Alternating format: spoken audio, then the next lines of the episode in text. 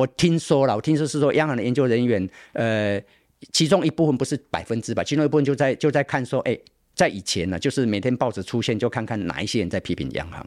如果有人批评央行的话，想办法，这个研究员就哎想办法把他资料整理一下，说，哎，我们如果去反驳他。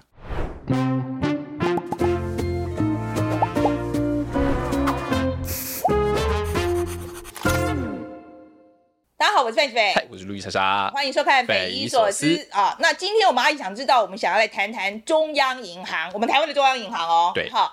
哎，好，我们先讲一下对中央银行的印象好了。嗯、我自己对中央银行印象非常好啊，我觉得他们就是我们政府部门里面，呃，这个是表现非常好的一一支哦。然后那个好像这个国外也很称赞这样子。对，这个国外这个平行，大家可能有听过这个前总裁彭淮南就连续十四年获得这个 A 级评鉴，所以外界称他为十四 A 总裁。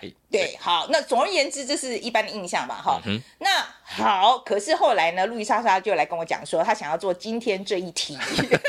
对，跟大家讲一下为什么一定要做这一题。最早呢，其实那时候是呃，可能二零一六年的时候，其实就有听这个金融业从业朋友听过，就大家觉得总裁十四 A 应该是很好很厉害，但其实有听到就是有个这个副作用，也就是说，他们说其实台湾的购买力，一般民众的购买力，我们每次出国的时候会说这个出国好贵。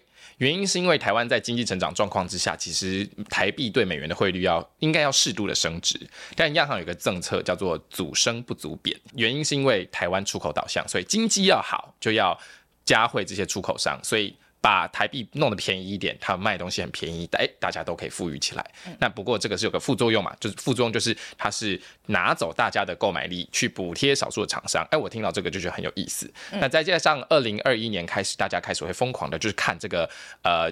Jay Powell 就是这个呃联美国联总会的总裁，那大家开始对央行的这个体制有认识之后，我们再回头过来看这个台湾央行，就会觉得哎，有些东西我觉得好像论点有有有有蛮激烈的讨论，那我觉得可以拿出来讨论一下。所以我们就邀了一位台大教授吴聪明嘛，哈、嗯，所谓的这个台大四人帮，就是有四位教授，那非常有名，那吴聪明老师是其中一位。那很多其实学生在上课的时候上的这个经济学原理的这个教科书，其实就是吴老师他有一个自己有一个版本。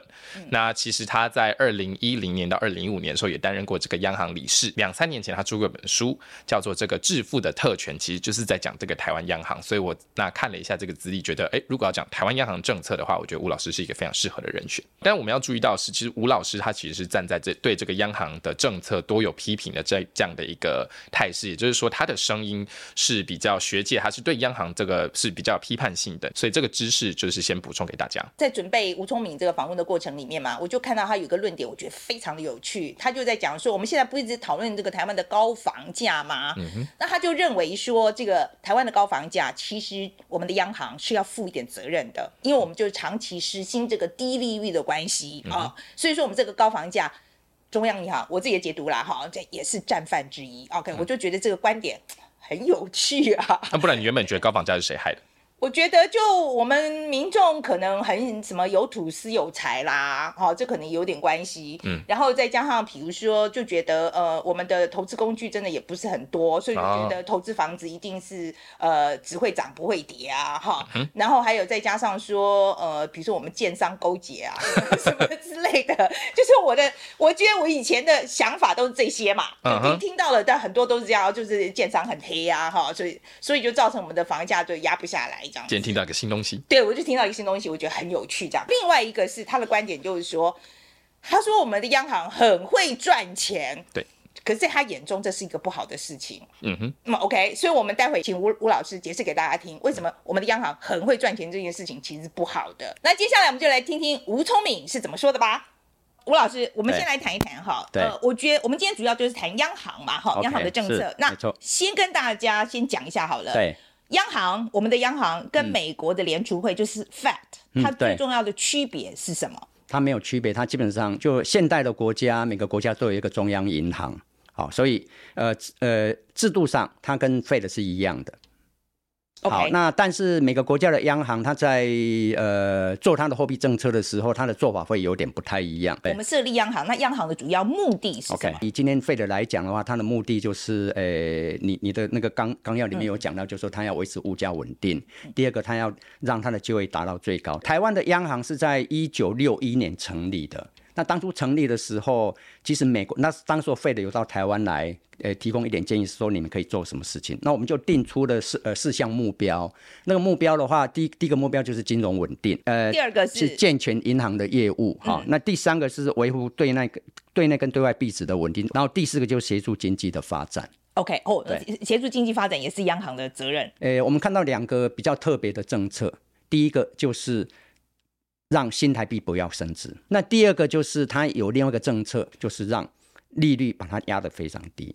所以过去二十年来，台湾央行它最重要的是主升跟让利率不要上升。那我们先谈谈让利率不要上升这件事情好了。这个美国它就是这一年以内，它就是升息了十八嘛，没错。那我们台湾的这升息幅度就美国六分之一，它就百分之零点七五这样子，没错。好，那这是代表我们台湾没有通膨的压力吗？嗯，我可以先，我们花一点点时间解释一下。利率是什么？这个这个很快哈。哦、利率的话，就是像 Fed 也好，或是台湾央行也好，他们开完会以后，他们会，呃，Fed 的话每年开八次会，台湾每年开四次会。开完开完会以后，他就会对外宣布一个利率。那那个利率是一个短期借贷利率，细细节我就我讲我就不要讲了，太太呃太多哈。哦、那这个利率一一定下来之后，它会影响到其他的利率，其他利率就比如说呃一年期的定存，或者是说一般人跟银行。呃呃，一般人跟买房子会跟银行贷款，那那那个利率，这这些东西跟是是有是连接在一起的。所以，当今天央行让利率没有不上升的时候，它背后的意思是说，我们市场市场上的资金就非常充沛。一个经济里面那个资金不非常充沛，资金非常充沛，就是央行货货币发行发行的非常多的情况之下，它到处会造成通膨。好，那接下来就问说，那通膨率是谁来来衡量的？那是。主计处就派人到外面去调查，那调查以后，他就看看说，哎，这个月的商品的价格跟去年，呃，上个月商品价格到底有没有什么样的变化？如果有变化，他把它记录下来，记录下来后，后来就变成一个呃消费者物价指数。好，那这边有一个非常重要的一点，商品价格会跟两件事情关系非常密切，一个就是油价，一个就是电价。在美国的话，你油价跟电价，油跟电的话都是民营企业在经营的，那台湾油跟电都是公营企业。所以油电要不要上涨，经济部就会有意见。那你你现在不让它那个油电涨的话，台电跟中油就要负担那个非常高的成本。就是我们看到报纸就讲说，他们的呃那个他们的呃亏损，呃过去两年都是每年都是两千多亿两千多亿，因为油电没涨，好，所以整个 CPI 指数就上涨幅度就没有呈现它真正应该有的状态。好，那台湾央行就很开心。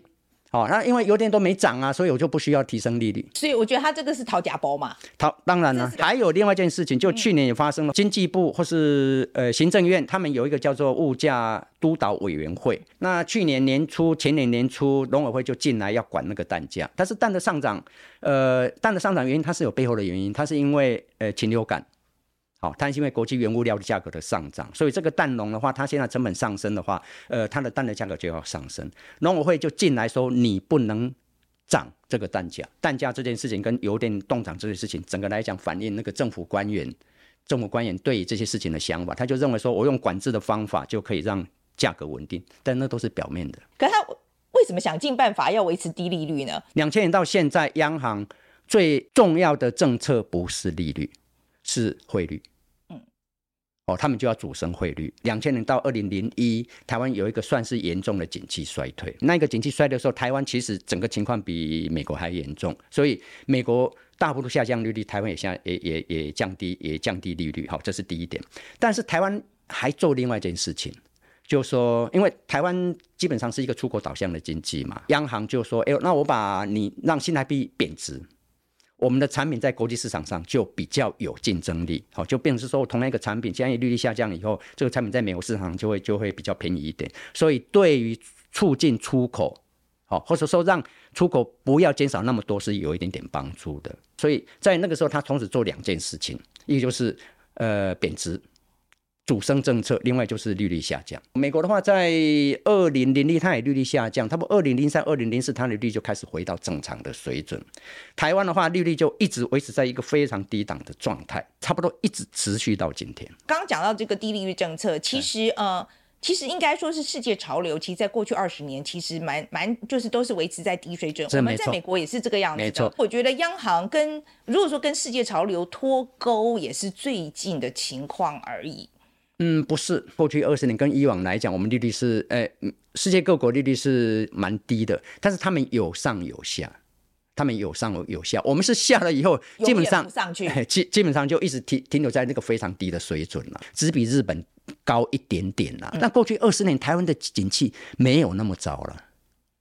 我们有时候不好，有时候很好，但我们在很好的时候还是维持一个非常低的利率，嗯、这个这个完全讲不通啊。没错，老师，我就是不懂，因为通常为什么要把利率调高？我们那时候在美国讲很多这个东西。因为我要存，有一点像存钱的概念.就是说我现在把利率调高的时候，经济不好的时候，我才有本钱调降啊。你讲的完全正确。所以那我们一维持低点的话，对，他经济很坏的时候，他怎么办？对央行来讲，对央行他的想法是这样，就是说，哎，我要让景气好转，他根本不用利率政策。他用汇率政策，碰到一个经济衰退的时候，他就要，呃、欸，利率平常不能太低啊，对不对？经济衰退就稍微低一点，对。台湾央行完全不管这件事情嘛，对，因为台湾央行还有一个另外东西，就是让新台币不要升值，所以他他把那个汇率就一直一在不断的主升，不断的主升，他这样就说，哎、欸，他就解决了那个经济衰退的问题。好，那我我觉得一开始我们现在讲，他可能是为了担心经济的问题、出口的问题，所以他就把它维持的很低，这样子。好。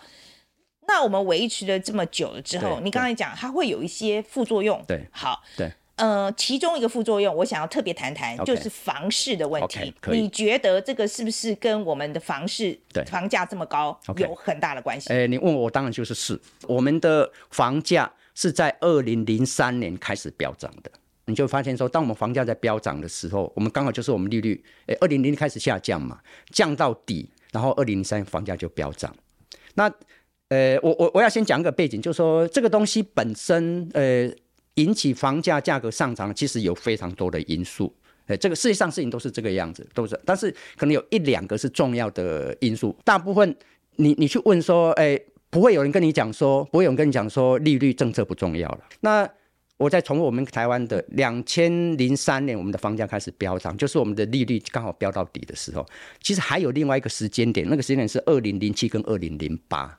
那二零零七的时候，呃，我们的房价其实有一点点下跌，但是二零零七、二零零八就是金融海啸，所以我我们那时候利率从非常低有一点点调升，调升幅度没有很大，但有点点调升。到了二零零七、二零零八，因为又是景气衰退，我们央行又把呃利率又把它灌到底，到底的程度比二零零一还还更低，房价在那个时候就本来是有点点下降，后来又开始上升。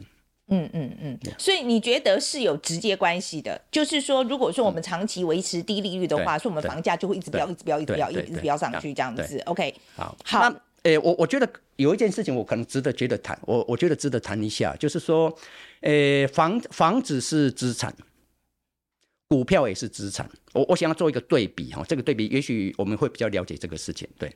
呃，今天有个股价，比如说台积电现在是六百块左右，六六百多一点点，对不对？那有有另外一个股票，它可能今天价格只有二十块，哦，你就觉得哦，那台积电怎么贵啊？但是你如果觉得，你如果觉得台积电，嗯，呃，在明年会涨到八百块，六百块有什么关系？你就买啊。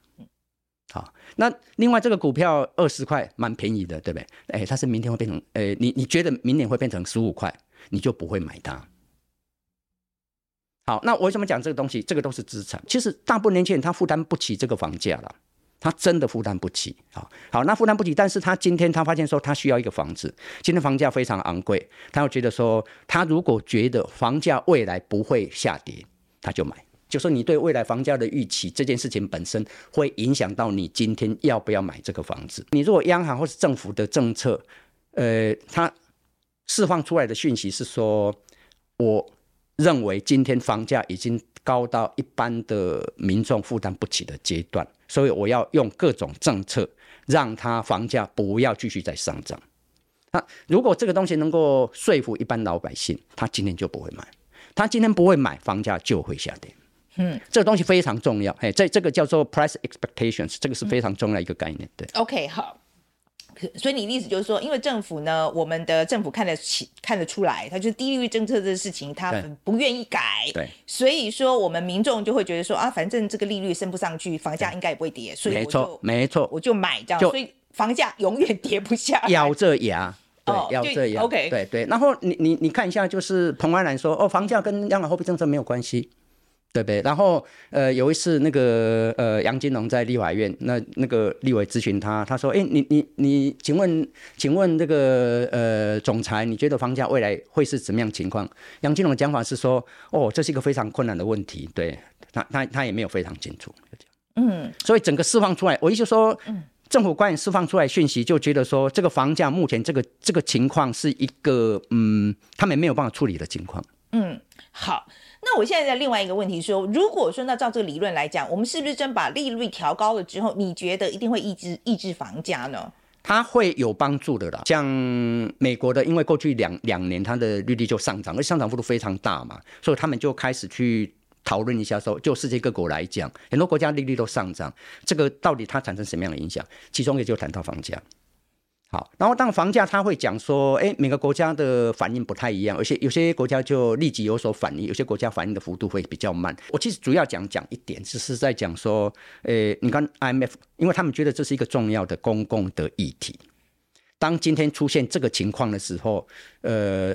执行政策的人，他要去关心这一个，他去关心这一个的话，他就开始要去讨论说，到底过去什么是什么样的政策引起引起这个现象，然后今天我们面对这东西，用什么样的政策可能让它可以和缓下来等等。台湾央行他从来没有。用这个比较科学性的那种研究来回答你的问题，通常就是讲说，哦，这个跟我没有关系啦，等等之类，就这样。嗯，所以因为他一开始就是他的态度就是说，这跟我没关系，所以他就是不会去管说利低利率政策跟房价涨的这中间，那所以当然他也不会去想办法解决。这个还背后还有另外一个因素，嗯，Fed 或是各国央行，他们就说，哎，我们要花时间来研究，研究出来，他们就会社跟社会大众讲说，哎，我们过去的十年五年到底碰到什么事情，我们未来未来要做什么东西。台湾央行几乎没有这个研究，他没有这个研究，他也没有办法对外讲这些事情了。在二零一六年的时候，央行那个时候有放松信用管制嘛？好，那房价不就涨起来了嘛？好，那四年之后呢，他就因为就是实在涨得实在太凶了，所以二零二零年的时候，他觉得他过热了，所以他就开始进行信用管制。所以这种事后补偿，就是事后来补偿这种方式。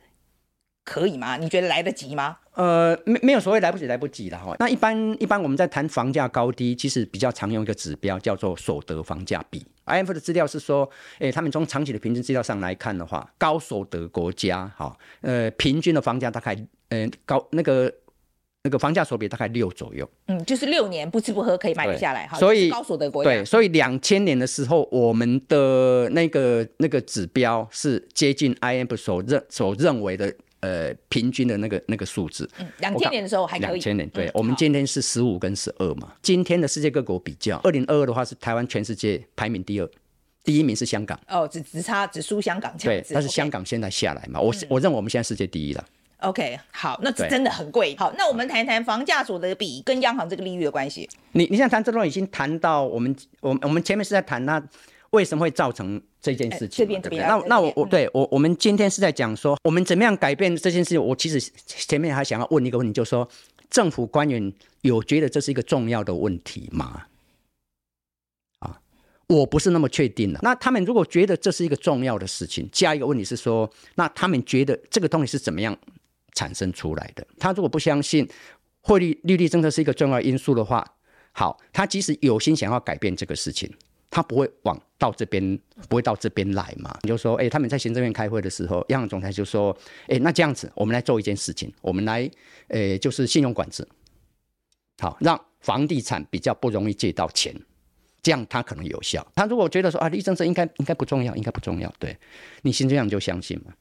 那我们整个政策推出来就是这个样子。嗯嗯，我懂你意思，就是说他们当初在诊断这个问题的所在，第一个可能不觉得这个事情重要，对。第二个就是诊断问题的时候，他也不觉得说是利率造成的，所以就不会去朝这个方向找解决的方法。没错。好，嗯，那我我这个东西还要再讲一件事，因为这个东西整个连接在一起，就变成是说，今天房过去二十年房价上涨，有有产阶级其实非常开心。特别是有两个房子的人，从年轻人角度来看，他他们没有房子，或者中南部上台北来找找工作，他们他们没有房子，他们今天要想要在双北买一个房子，他们真正面对问题在这是在这个地方。好，你今天有个政策，你今天想说，哎，我们要来，他他想说我要我要不要解决房价的问题？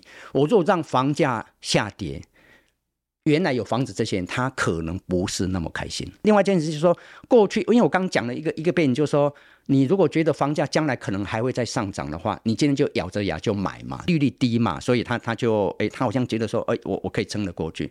你现在如果透过利率政策把利率上涨，过去十年、十五年买房子的人，他们负担会增加。哦，对，没错，没错，没错，他马上贷款就要增加，没错，嗯，那这个这也是个问题，对，嗯、所以台湾今天我认为是进退两难。我在书里面就讲说，这是彭淮南对台湾留下最糟糕的后果。那我们先来谈谈这个汇率的部分哈，对，呃，中央银行法里面有讲到就是稳定汇率哈，所以我呃可以，你就是说这个事情其实欧美国家已经不做了，对，对，好，那所以我们为什么要稳定汇率？我们的目的是什么？OK，好，这个是 这个你要讲目的的话，一样，你去跟央行总裁，央行央行就说汇率稳定对经济有好处。美国、欧盟这这这些国家，他们汇率让它市场决定以后，它波动幅度会比较大一点点。举例的哈，就说，哎，今天可能是三十，那明天可能是变成二十九，后天可能变成三十一了，大大概就这样，这叫汇率的波动。但是央行他就说，哎。今天二十九，明天三十，后天三十一的话，这个不不好，我就想办法让它固定在三十块。它有个方法可以让它干预让它变成在三十块。你看央行对外的讲法就是说，哎，我我的目我我的操作是让汇率维持稳定嘛，维持稳定。实际上实际上这个是有证据，就是说，哎，它其实是让阻止新台币升值。那所以为什么我们要这样做呢？OK，好，这个终于讲要要稍微往前推一点点，要讲到早期的背景。嗯、我们的产品开始出口大概一九六零年代。早一九五零年代，我们产品是出出出不出去。一九六零年代的话，我们的汇率那时候就维持在四十块。你我不晓得你会不会有模糊的印象？我们的汇率很早以前是四十块。有啊，我有印象。你有印象吗？对，很长一段时间维持四十块嘛。那、嗯、我们出口非常多的时候，我们新台币其实是会升值的。那你新台币升值的话，我们的出口量就会减少。央行就发现说，如果如果让新台新台币不要升值的话，我们对出口是有帮助，经济经济是有成长。我们一直。这个 mindset 一一直留着，但那个年代，一九七零年代，我们的汇率就是固定在四十块，那是固定，那叫做固定汇率政策。好，那我们的出口就越来越多，后来美国就受不了，美国受不了，他就来跟台湾。就说我们要做一个贸易谈判，所以一九八五之后，从一九八五到差不多一九九零，诶，我们有一段时间，我们的新台币就开始升值，从四十后来变成三十五，到了九零年代，你如果还有一点印象的话，我们曾经到差不多二十五块。有，我有印象，对，因为我是受惠者，所以我才有办法出国。没错，没错。好，嗯、那九这个整个政策到九零年代晚期，所以在那一段时间，央行基本上不太管汇率。这整个事情开始改变是到了两千年。那两千年就接下来就变成是说，我刚讲说二零零一，因为我们个经济衰退嘛，彭然就开始做说，哎，那我们让现在币不要升值嘛。那你你你说为什么我为什么要做这个东西？因为央行总裁的脑脑海里面就认为现在币不升值的话，对我们的出口是有利的，这个事情是对的。啊，你你新台币不是你让新台币贬值的话，对你出口是是是对你出口是有利的。问题是你做这个政策，就是我刚刚在讲的，你做这个政策你要付出代价，你有成本。可以跟大家讲一下这个成本，就是付出的成本是什么？经济学有一个一个概念叫做价格机能的概念。价格机能概念是说，当某个商品的需求增加的时候，那它的价格就要上涨；当某个商品价格下跌的，呃，当需求价呃需求减少的时候，它的价格就会下跌。嗯、那这个叫做价格机能，那汇率其实也是一样的概念。好，我我就举一个，现在意大利的景气变差，价格机能你如果让它运作的话，意思就是说，那意大利的产品现在会变得比较便宜。你如果当它的意大利里拉贬值的话，它在意大利的产品在国际市场就会就会就会变得比较便宜嘛，对不对？嗯、这个叫做价格机能。然后在一九七一年之前的话，欧美国家把那个汇率固定，所以当一个国家景气衰退。它没有机制让它的景气，呃，可以调整，可以调整，少一个工具就对了。对，少一个工具。嗯嗯、OK，央行这个汇率政策啊，它这个对新台币主升不主贬这件事情，对，一定有人获利，有有人损失嘛？对啊，没错。跟大家讲一下，获利的是谁，损失的是谁？哦，这这个蛮直接的嘛，就是说你主升的话，就本来要升值，它没有办法升值嘛，对，所以哪一些人得到了好处？出口厂商有好处嘛？啊，进口厂商是受害者。好，进口厂商是他他从美国进口商品进来，然后今当今天新台币没有升，今天如果新台币升值的时候，我进口成本就下降嘛。那价下降以后，可以卖出比较多的东西嘛，所以对进口厂商不利。嗯、那对台湾的消费者也不利，就说你主升不主贬不主贬。我常喜欢讲一个例子，就是呃，新台币最早在一九四九年的时候，新台币的汇率是五块啦。你你无法想象这个事情，对，哎，像像无法想象这事情，新台币是五块，对不对？那我我是，但是那是那嗯对，所以我我我上课就这样讲，我就说哦，那新台币如果新台币升值有什么好处？汇率如果是五块的话，你今天出国一定搭头等舱，你到国外的话一定是。五星级的饭店，你知道意大利的那些那一些百货公司已经全部都买买下来，对不对？那你今天就是你主升不主贬，等于是变成是说你让新台币呃不要呃不要升值，就新台币让新台币贬值贬值的话，对进口厂商不利，对对那个消费者不利啊。出口比较好，对。可是我也比较讲，出口比较好不等于经济比较好啊。你 你讲的完全正确啊！你讲的没你讲的完全正确啊！对对，那这边其实还有另外一说，我觉得要带到这个因素来，才能够比较理解央行在做什么了。好，所以诶，你其实我没有谈到，但是我我现在就先把这东西带进来。就二零零一年我们就开始主升嘛，那然后利率就变得非常低，这件事情造成另外一个结果，央行的盈余缴库非常多了。有一段时间我们的盈余缴库大概。最高增升到百分之十二了，过过去这一年应该是差不多百分之九左右。对，那正常情百分之十二的，你是指什么东西？哎，财政收入，我们财政收入百分之对百分之十二，政府财政收入百分之十二是靠央行啊。对，OK，好，OK，好。那你你问说其他国家呢？其他国家的话，呃，美美国 Fed 在呃收入最高的时候可能是百分之二到百分之三，对不对？Fed 在去年这一年它是亏损的，它根本没有盈余缴库，但是 Fed 就就讲的非常清楚，他说我的英语缴库多少？不应该是我的货币政策的目标。是，好，因为因为我很惊讶的原因，因因为因为他们就说，我货币政策的目标是你刚提到了嘛，就是我物价要稳定，然后我要呃创造最大的就业嘛，那是我的目标。回到两千年，我们的盈余缴库就非常多。我这这个我必须要讲，就说这件事情开始出现以后，行政院就开始慢慢觉得说，哦，哎，我我们现在这个东西非常好啊，因为这个创造我的呃。弥补我的财政收入不足的问题，我认为这个这个事情到了今天是我们的货币政策难以改变的另外一个非常重要的因素。因为央行觉得这样子我很会赚钱，我才有话语权。对，没错。然后行政院长，呃，编编预算是主计处，编预算是主计处，主计处也觉得说，哦，这个非常好啊。然后财政部也非常开心，所以这个你我我认为这是一个共犯结果。我怎么样打破这个东西？除非有足够的压力，要不然他不会改了。那最近的例子就是，呃，央行以前都不公布他在他如何干预外汇市场，因为他一公布以后，美国财政部美国财政部就说你明明在干预外汇市场啊。对，他不公布的原因是因为他他就他就装着没有这回事，对不对？美国财政部后来就给他压力，说你非公布不可。但是美国财政部有三离一嘛？就说你如果持续在干预外汇市场的话，我可以对你的进口产品各个非常高高高的关税嘛，对不对？所以，我们如果打破这个事情，如果有足够的压力，它才会改变。嗯，所以听起来好像还外部压力比较机会大一点。过去五十年，过去五十年，呃，没有例外。我们知道这个台湾的央行很会赚钱，好，每一年可以赚两千亿新台币。对对对 OK，好。所以他赚钱的手法是什么.他怎么可以赚这么多钱？因为我我们刚提到说，二零零二零零一就是呃，因为景气衰退嘛，所以彭淮南大概做两件事情，一个是让利率下降嘛，一个一个就是主升新台币嘛。那要稍微解释一下什么叫主升新台币？主升新台币是说央行在外汇市场就干预那个外汇市场，就去买进大量的外汇。啊，那买外汇的时候，我们什么叫买外汇？他就用发行新台币去买那个外汇，所以新台币的美元的价格就上升，新台币的价格就相对下降，这叫主升新台币。好，所以央行在做这件事情的时候，央行就发行很多新台币，然后买进很多的美元进来，央行所持有的这个美元叫做外汇存底的。好，这这是起点。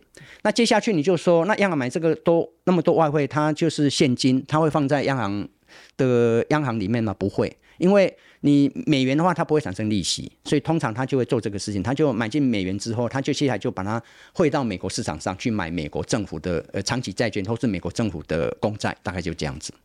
好，那呃我们就讲稍微简单一点。那在那个年代，美国政府公债利率假设是百分之五，他买外汇。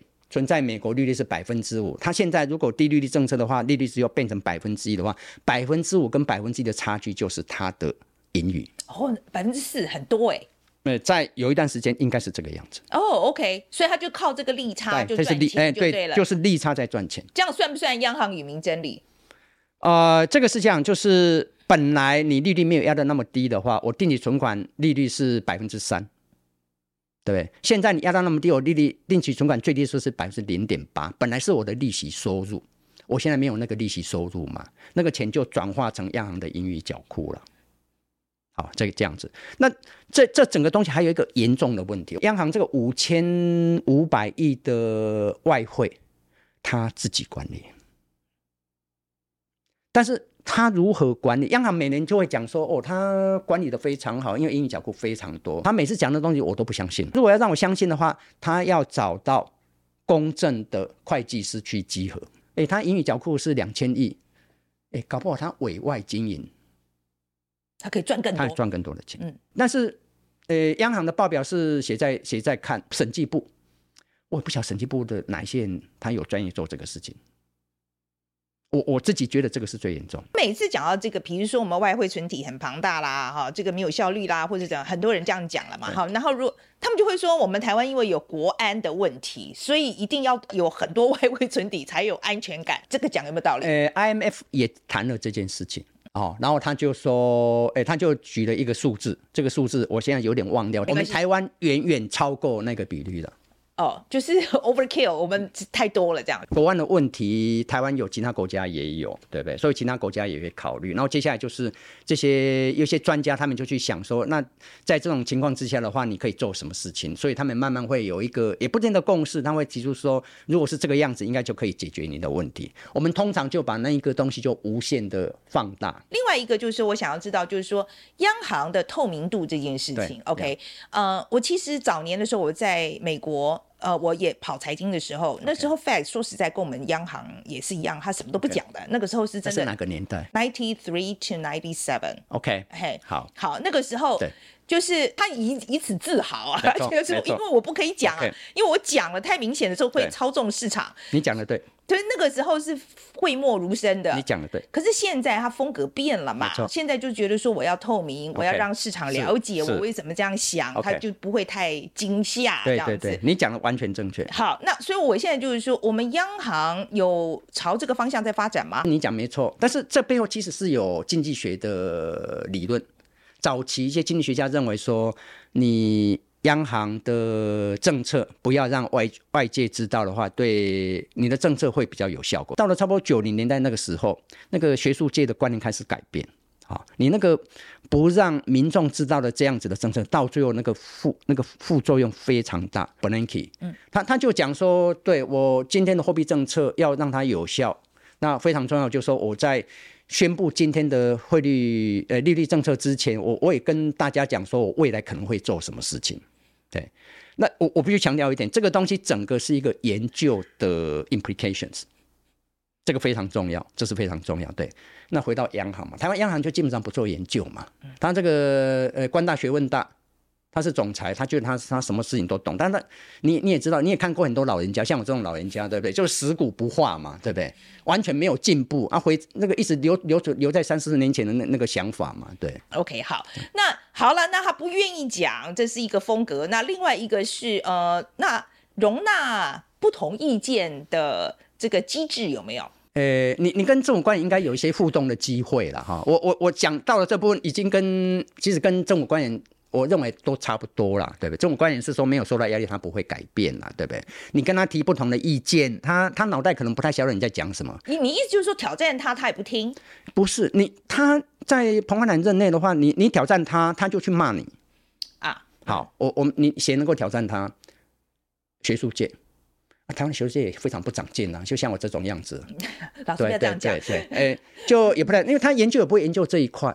啊，呃，你如果研究这一块，你去批评央行，央行会有人来跟你稍微沟通一下。那个金融界不敢去挑战央行，因为因为央行是他的老大。媒体哦，你看这个媒体有举出一些证据，央行就对他说：“哦，你你都在乱讲。”完全没有一个，完全没有一个那种公开讨论、辩论的那个机制。最近有一点点改变呐、啊，哎，有一点点改变。那那是一个起点了。我是希望这个东西会慢慢越扩越大了。因为因为刚提到研究，研究的话，就是说以美国来讲。呃，Fed 本身有非常多的研究人员，但是但是美国的整个大学有更多的研究人员，两个的互动沟通是让你政策往前进步的一个非常重要的机制。嗯，台湾没有这个，我们人不够多吗？还是怎么样？为什么没有做研究呢？人多跟人少，重点是对那个央行总裁的 mindset。他如果觉得说今天作为一个央行的货币政策的决策，我觉得，诶，我们需要比较多人来做研究的话，他就尽量把资源放在这个地方。对，那台湾央行也有一个研究部门。好，那我以前当过有一段时间，我我当过央行理事嘛，所以他们有时候会会把一些报告拿给我看。我当初看的话，有一个东西让我吓一跳，他们把一些他们研究人员在翻译其他国家的研究。那我后来想说，我如果英文都看不懂，那我还有资格来看来当那个央行理事吗？然后央行的研究人员是在翻译这些国外的研究来让让我参考。好，那这个是我自己亲身面对的。那另外一个，这个这个我还是讲哈，但是因为我也没有直接的证据，就是说，呃，我我听说了，我听说是说央行的研究人员，呃，其中一部分不是百分之百，其中一部分就在就在看说，哎。在以前呢，就是每天报纸出现，就看看哪一些人在批评央行。如果有人批评央行的话，想办法。这个研究员就是诶，想办法把他资料整理一下，说，诶，我们如果去反驳他，别人批评我，其实这不是坏事，民主社会这不是坏事嘛，对不对？他的批评如果有道理，那我们自己本身就想一下，说，诶，诶，他的他的批评是有道理，所以我们整个来调整我们的政策，对。那央行当然完全不是这个样子。好，老师，那你您的这个。您写了一本书嘛，哈，《致富的特权》这一本书嘛，哈，然后就在讲说二十年来我们为央行政策付出的代价。对，OK，好，呃，你认为我们现在最急迫要做的是什么？呃，刚刚大概已经讲了了哈，就是说央行的透明跟开放是最重要的。那我非常感谢美国的财政部，美美国就是台湾，我刚在重复刚讲，就是在两年前他开始呃公开。那个买卖外汇的资料是，呃，一般人都没有注意到，但是那是个非常重要的一一一个政策的改变。它为什么会改变？美国财政部给他压力。好，那美国财政部不会去关心你的房价啦。嗯，对，我们自己本身要关心我们的问题了。对，但是我刚刚也讲说，诶，这个可能是百分之八十有房子的人，他可能觉得这东西不是很重要。嗯，那百分之二十的年轻人，他可能 因为只有百分之二十嘛，就我我就我就非常希望说，这个百分之二十人的声音要要开始出现，然后即使有自己有房子的人，然后他房子只有一栋的人，他也进来开始讲说，对，这个这个是一个重要的东西。就是我觉得这个东西，这个就是说，因为他这这个比例在那边百分之八十是很高啊，我，我觉得你要你要让这些人基本上你是要他 vote against his own interest 哦。就是说，你要让他违背他自己的利益哦。Okay. 所以老师来，你你想要跟这百分之八十人说什么？呃、欸，这百分之不用跟他讲哦，真的，我也不用跟他讲，因为 Okay. 对，是这样，就是说有些房子他已经房价都已经，他他贷款都已经还清了嘛，房价上跟下对他影响不大，真真的是影响不大，对不对？那一般人我们在选举的时候，每个人要把关心，所以那个百分之二十如果。真的比较有意识到这个东西的话，他们的力量要出现。嗯，好，然后这个百分之八十的话，我我认为可以讲是说，你的下一代，你的下一代面对非常糟糕的情况，对不对？好，你如果做这这个东西做一点点改变的话，你的下一代会好一点。讲一下我们的 take away 哈，Okay. 然后先讲一下路易莎莎，你会觉得今天老师讲的有一点难懂吗？我我自己有研究完啦，所以我会觉得还好。但是我觉得那我也觉得还好。那可重点就要再看，就是老师今天我们问题设计的方式有没有让老师可以很轻松的表达出来，让这个议题的前因后果让观众都可以知道。OK，好，那我自己哈就印象最深刻的几个点了哈。第一个当然就是他对高房价的这个评论这样子。那他的我觉得他的立论很强啊，就是讲就是说我们这个一直维持这个低利率的关系，所以让我们的房价一直降不下来。当然我也是我知道，就是老师在讲的就是说这个房价高这么。涨这么厉害是有很多很多原因，但是他是他的专长是在这方面嘛，哈，所以他就从经济学角度来看，他觉得这个央行的低利率政策也是其中一个非常重要的原因。我觉得这应该要强调了哈。我问他说，那可是问题是我们的民众百分之八十都是拥有房子的啊，嗯，那我觉得很多人可能会反对，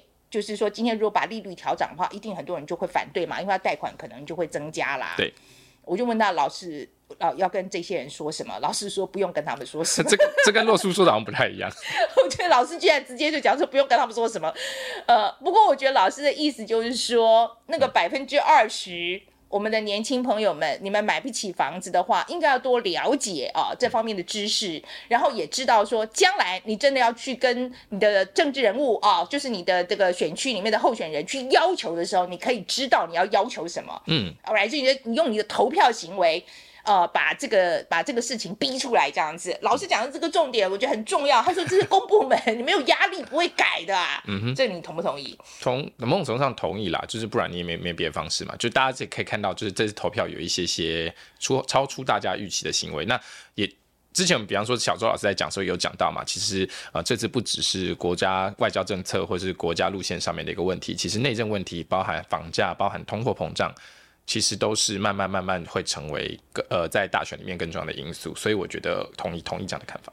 对，就是说，反正要第一个是我们选民要给他压力嘛，哈、嗯。那另外一个，我觉得老师很有趣的观点就是说，这个压力还包括外部压力，也就是说，美国哦，可能也会给一些压力。嗯、我老实讲，我以前讲到美国压力以后，大家感觉不好嘛。对啊，就觉得这是个外外，这叫做干预他国内政。对，然后就觉得说，哎，老老美在欺负我们这样子。可是他今天这样一讲以后，我就觉得，哎，其实有时候有些外部的压力没什么不好，就是说，他就让，其实是真的嘛，他让你跟那个国际的。那个水平要对接嘛，嗯，其实是有些时候是需要一些外部压力的啦，嗯，好，嗯，然后另外一个，我觉得的确我们长期以来都有出口导向这个思维，呃，我觉得现在真的是民主社会，我们越发展的结果，的确是有，我觉得也是时候到了，应该要好好检讨一下，就是我们只顾出口业的这个思维啊，哈，就是出口领军的这个思维。到底是不是对的？而且为了要护住我们的出口业，是不是要付出这么大的代价？嗯，我觉得这的确是需要讨论的。嗯哼，以公平正义的原理来看嘛。嗯。是不是？是确实。好，来，那你对，所以我今天的想法就是，嗯、其实老师一直有强调嘛，经济学是一门社会科学。那社科学化就是要实证，就是有理论，然后有实证。那我觉得所谓的利率政策或是这个汇率政策，到底要不要加回出口商这件事是可以讨论的。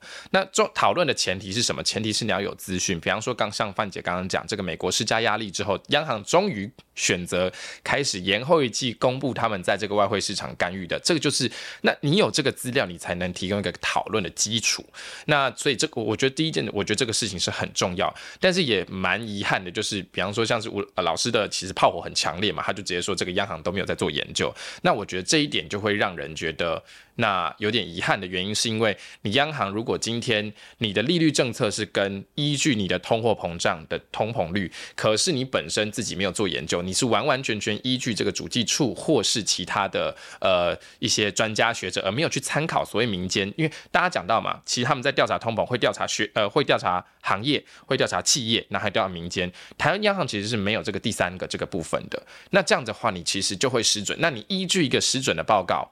那然后去做出来的利率就会政策政策就会跟民众明显的体感上有落差。对，而且我们也访问了一个公务员，他们也讲到这个，就是去稽查这个物价这个东西。嗯，有些时候是真的是有一点点用公权力就逼迫这些商家说你吓他们，然后让他们不敢涨价这样。嗯，那这样子得出来的这个结论，然后我们又做了用这样子来做物价指数，然后来再来做出我们的利率判利率判断，就是不不用升息的这个判断。哇，这一连串这个问题很多啊。然后第二件事情，我觉得很好笑的是，他听到这个传闻，这传闻就是专门会有一个小组，然后来研究这些对央行的这个批评，然后有发现这个批评就要来大动作的澄清这个新闻稿。其实我觉得。呃，我觉得这个有点，真的有点威权时代的思维，就是你应该是要纳入更多声音，包含我们之前看到这个陈南光这个副总裁，他虽然说被说是大炮，那其实这也不不就像联准会，他也有鹰派跟鸽派，可是央行弄得好像就是哦一片和气啊，我觉得这样其实不是一个好的公民社会，就是讨论，尤其是。你的政策有影响到这么多人的情况之下，其实你是要把各界的声音纳进来，包含学界也好，包含产业界也好，包含你央行自己本身的组成有没有所谓的这个偏误？我觉得这个是。如果这东西会影响大家，那我觉得是时候应该要更加的公开跟透明。对，我觉得透明化这个东西蛮重要的啦。而且我也是要也也要，我也我说实在，我觉得潮流上来讲，世界潮流上来讲，因为美国的做法是很明显，它是越来越透明嘛。对，就是他在做任何的这个决策之前，其实是会现在是为。